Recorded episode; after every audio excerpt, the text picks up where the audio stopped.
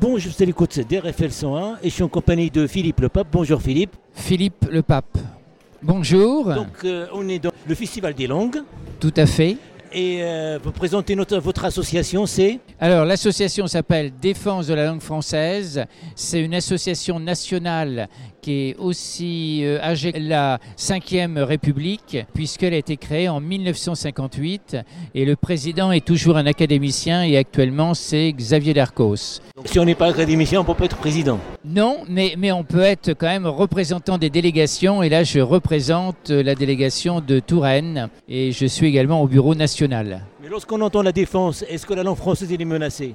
Alors, elle est menacée d'une certaine manière dans la mesure où, vous savez, l'anglais devient euh, prédominant, mais euh, je crois qu'on peut lui donner une nouvelle vie en, se tournant aussi vers les jeunes. Et notre association, par exemple, organise beaucoup de concours pour euh, des jeunes en collège, un concours qui s'appelle le Plumier d'Or, par exemple, et on a à peu près 26 000 candidats chaque année, et donc les prix, les 60 premiers reçoivent leur prix à Paris. euh, à l'école militaire.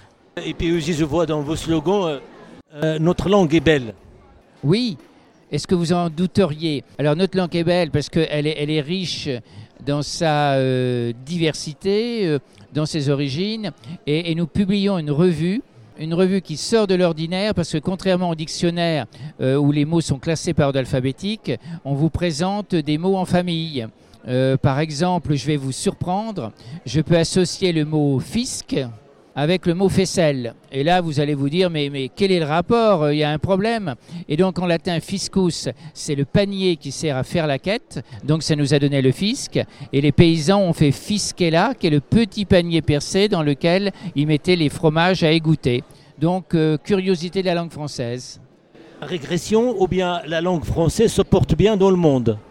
Il y a une tendance effectivement dans le monde à ce qu'il y ait une régression, mais il y a quand même un dynamisme et, on peut se féliciter, euh, même si le président de la République utilise beaucoup d'anglicisme, on peut se féliciter euh, qu'il ait euh, restauré le château de Villers-Cotterêts. Et donc, c'est une vitrine ici intéressante. C'est une vitrine intéressante de la langue française. Donc euh, l'inauguration de Villers-Cotterêts ben, est, est tout un symbole du, du renouveau de la langue. Euh, si on veut que la langue française se maintienne et se développe, euh, il faut, je dirais, être offensif et non pas défensif. Et donc, euh, au moins un point positif, le président de la République, en, relançant Villers-Cotterêts, en faisant restaurer le, château, c'est tout un symbole. En revenant à, François Ier et à l'édit de Villers-Cotterêts qui rend le français langue officielle, il a voulu mettre un point politique fort sur le rayonnement de la langue. Est-ce que aussi, bon, je vais ouvrir un petit peu les guillemets, mais est-ce que euh, tout ce qui se passe au niveau politique, est-ce qu'il y a des pays qui, euh, ne veulent plus euh, travailler étroitement avec la France, je parle pour l'Afrique par exemple, est-ce que le politique ne doit pas s'éclipser ou de laisser la, société civile et les associations pour la défense de cette langue qui est belle Alors, vous avez tout à fait raison que la politique joue un grand rôle dans une langue. Effectivement, le fait de euh, rejeter euh, le colonialisme français, ce qui se justifie, a des conséquences sur la langue, c'est-à-dire qu'il faut savoir disjoindre la politique de la langue. Ce n'est pas évident, mais une langue est quand même le fruit euh, de la politique. Si l'Empire romain ne s'était pas imposé pendant plusieurs siècles, et si par exemple Hannibal avait euh, euh, pris Rome, ce serait une langue phénicienne que nous aurions en Europe à la place euh, de la langue telle que l'on la connaît actuellement. Mais en tout cas, il y a une puissance économique.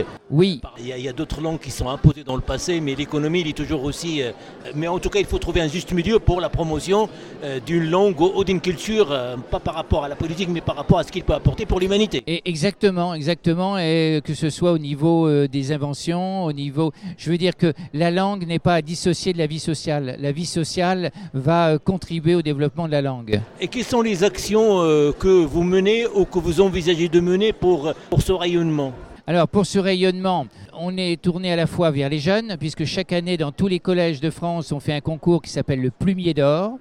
et les garçons, donc enfin les, jeunes donc de classe de quatrième participent à ce concours, ce qui contribue d'une certaine manière au rayonnement de la langue. On est tourné vers l'international puisqu'il y a également un concours international avec toutes les alliances françaises.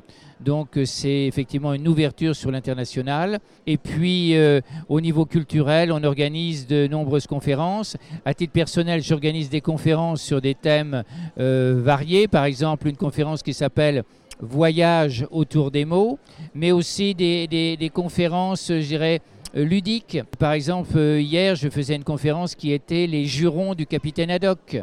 La langue, c'est sa diversité et l'occasion de faire des conférences sur des sujets très, très variés.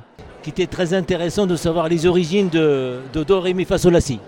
Oui, alors, de façon très simple, à l'époque de Charlemagne, un moine a fait un poème qui s'appelle L'hymne à Saint Jean-Baptiste. Et un autre moine a pris les premières syllabes du poème pour écrire à l'origine ut. Ce n'était pas do, c'était ut, ré, mi, la. Et le si a été rajouté par la suite en reprenant les initiales de Saint Jean. Et donc euh, derrière si se trouve Saint Jean-Baptiste. Voilà l'histoire de, ces, euh, euh, comment dirais-je, de ces notes, sachant que le ut a, a disparu pour être remplacé par le do, do étant dominus, c'est-à-dire le seigneur. D'accord, mais le clé DUT, UT, ça veut dire toujours do qui est toujours utilisé. Exactement. Y, compris la clé de DUT qui en a quatre de mémoire à peu près. Exactement. qui sert pour les instruments, mais ça c'est une autre histoire. Exactement. Tout euh, par rapport à cette époque-là, je, je pense peu une précision, c'est que c'était la tablature.